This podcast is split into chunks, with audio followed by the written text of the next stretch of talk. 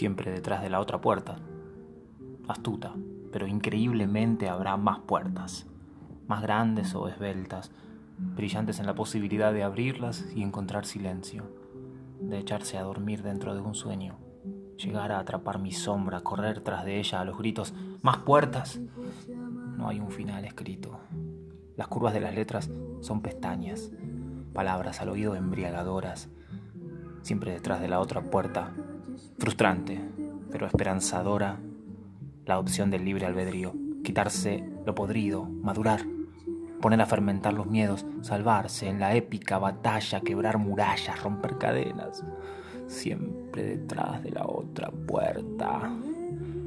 Y ahora, con la mano en la perilla, el frío del metal, cobre, la esfera, saber que mi sentido me supera, querer contarte esta verdad a vos, elijo traducir a luz mi sombra, será la canción más bonita, el último destino al que viaje ni una sola pieza de equipaje, no cabe más nada dentro mío que yo. Yo. Me cansa, me cansa escucharles repetir como loros. Primero tenés que estar bien vos, tenés que quererte, cuidarte vos solo, y después vas a estar bien con los demás. ¿Y qué tal si el amor de otro también te puede curar? Pandemia, humanes. Cada cual encerrado en sus recintos esterilizados intentando sortear controles policiales, mandatos presidenciales, culpas del pasado, planes truncos del futuro, para poder abrazar. Mientras tratan ineludiblemente de atajar las paredes del cuarto que se hacen cada vez más pequeñas. No somos solos, no. No nacimos de un repollo ni nos entierran separados. Vivimos toda la vida en relación con otros individuos que también intentan por demás separarse, cada cual con su nombre, apellido, documento, domicilio, sexo, género, talle. Pero en el fondo, hermanes, todos somos lo mismo. Nos encontramos en cada respiración. Hemos construido naciones, banderas, idiomas, deportes, modales, pero una mirada profunda a los ojos disuelve absolutamente cualquier ego, por más rocoso que parezca. El amor el amor del bueno, del beso, del masaje, del desayuno y la caricia, del consejo, sosteniendo las manos, espalda con espalda. Esa es la verdadera plenitud.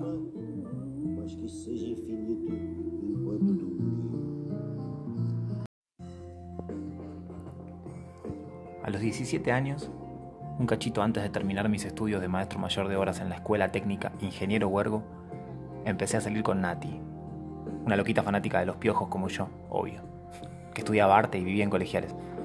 Nos escapábamos a la salida del colegio a darnos besos de media hora en la Plaza Mafalda, a escuchar en el Walkman verde paisaje del infierno compartiendo un auricular cada uno y dibujándonos piojitos con marcador en las muñecas. Amor adolescente, peleado con las estructuras, Nati sufría un montón por independizarse de su vieja que la volvía loca con límites absurdos y mandatos, igual que Malena, mi segunda pareja a los 23. Otra de esas mujeres empoderadas a fuerza de enfrentar padres opresivos, de corte militante. El padre de Nati era excombatiente de Malvinas y falleció por problemas cardíacos unos años después de separarnos. El padre de Malena, férreo militante del Partido Obrero, falleció por problemas respiratorios ocasionados por el tabaco.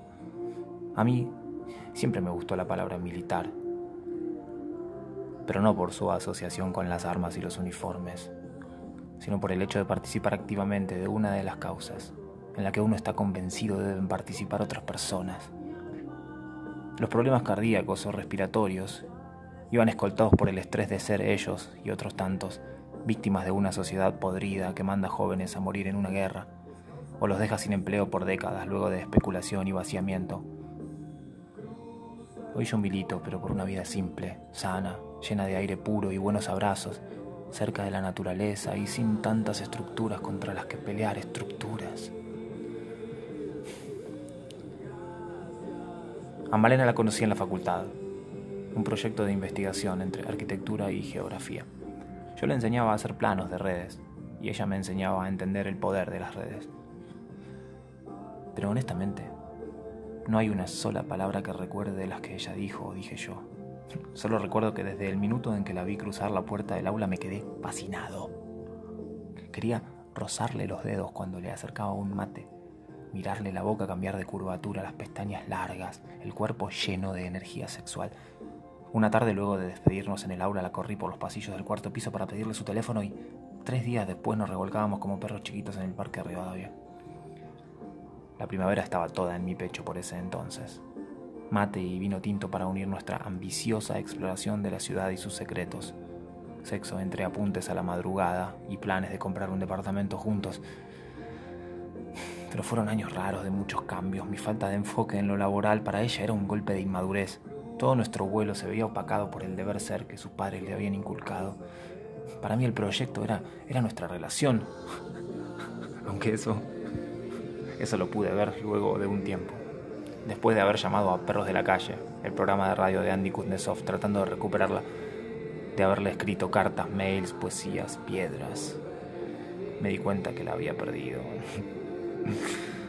bueno, en sentido figurado, porque uno nunca posee a nadie, ¿no?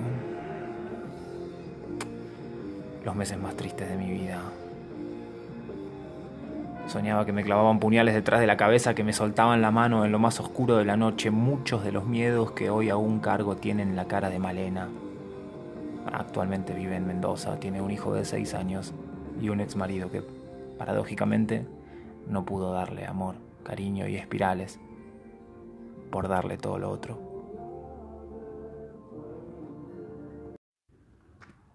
Y el amor es eso, tironeo, atrapar y después huir jugar escondidas, sugerir y prometerse y al final siempre llorar una pérdida, ganar una nostalgia, calar una nueva arruga y acumular ganas de escribir un libro o un podcast.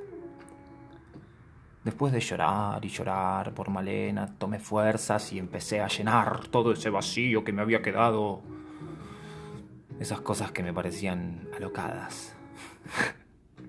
Me rapé por primera vez, hice books de fotos para intentar vender mi cara como si fuera un objeto.